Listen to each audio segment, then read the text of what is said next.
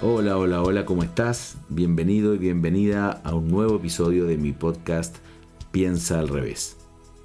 Soy Roberto Cami, emprendedor empedernido, autor de los libros Piensa al revés y Hackea tu mente. En este nuevo episodio hablaremos de tecnología, como la mayoría de las veces, un tema que me apasiona, pero con una mirada un poquito distinta con respecto a lo que está sucediendo con el avance de las nuevas tecnologías, particularmente la inteligencia artificial, y qué es lo que nos puede traer como impacto a los seres humanos.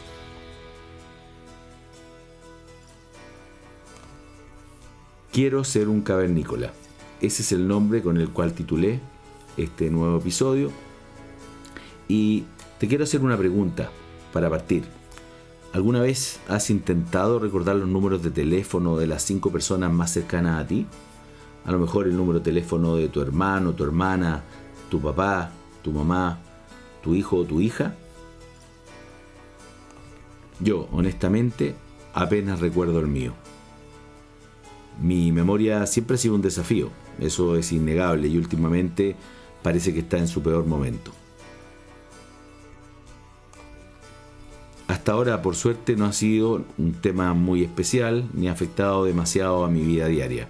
Después de todo, tengo un smartphone y un notebook que hacen ese trabajo por mí, almacenar información, almacenar datos.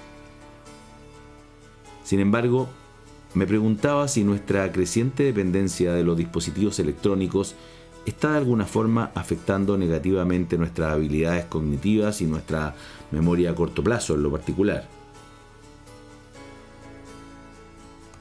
La neurología está investigando la relación entre la tecnología y el cerebro y hasta ahora, según entiendo, parece que el uso de computadores no perjudicaría el desarrollo cognitivo. De hecho, contribuye a basar el conocimiento en datos reales, evolucionando hacia funciones más sofisticadas y externalizando las más básicas. ¿Por qué debiéramos molestarnos en memorizar números telefónicos y nombres cuando en realidad tenemos el celular o la agenda?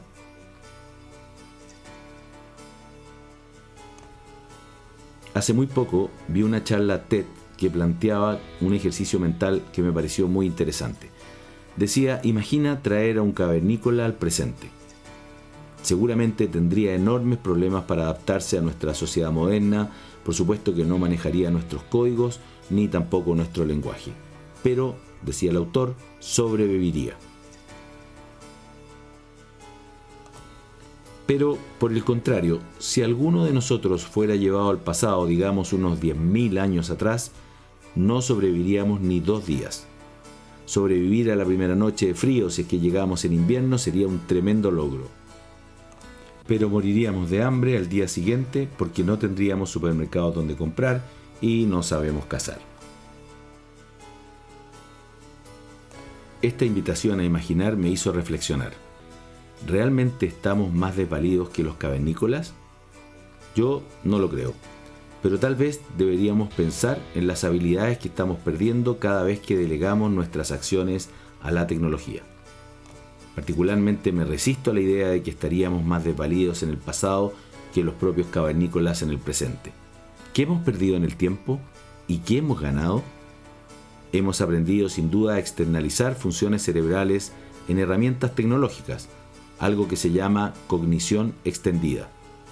Es como tener un cerebro suplementario creado a lo largo de la historia con herramientas tecnológicas que nos permiten mejorar lo que como humanos no hacemos tan bien. Cada herramienta tecnológica es en esencia una extensión de nuestro propio cerebro humano. El cavernícola de la historia, por ejemplo, tuvo que crear una lanza usando piedras para poder cazar. Varios estudios indican que la constante exposición a la tecnología nos ha liberado espacio en el cerebro para guardar información más útil y relevante, permitiendo que la tecnología almacene datos específicos como fechas y números. Eso sin duda hemos ganado. Pero, ¿perdimos algo en realidad? Aún no lo sabemos con certeza, aunque está claro que el cerebro se adapta a las circunstancias a largo plazo con posibles efectos cognitivos permanentes.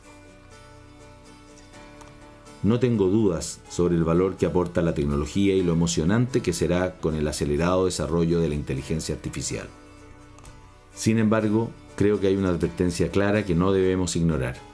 La dependencia indiscriminada de la tecnología podría ir de la mano con la migración de nuestras habilidades incluso con la pérdida gradual de nuestras habilidades innatas, al punto de no poder sobrevivir sin ellas en ciertos entornos. Entonces, me pregunto, ¿cuál es el equilibrio que debemos encontrar para que la tecnología no se convierta en una muleta que sostiene nuestras habilidades?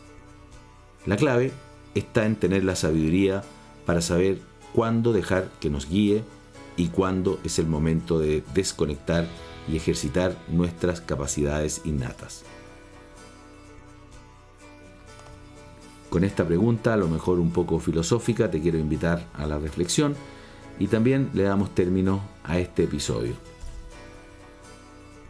Como siempre, te quiero pedir, la única forma que tengo para tener tu feedback es que si te gustó este episodio, le pongas un me gusta. Y por supuesto, si no te quieres perder ninguno de los siguientes capítulos, sígueme.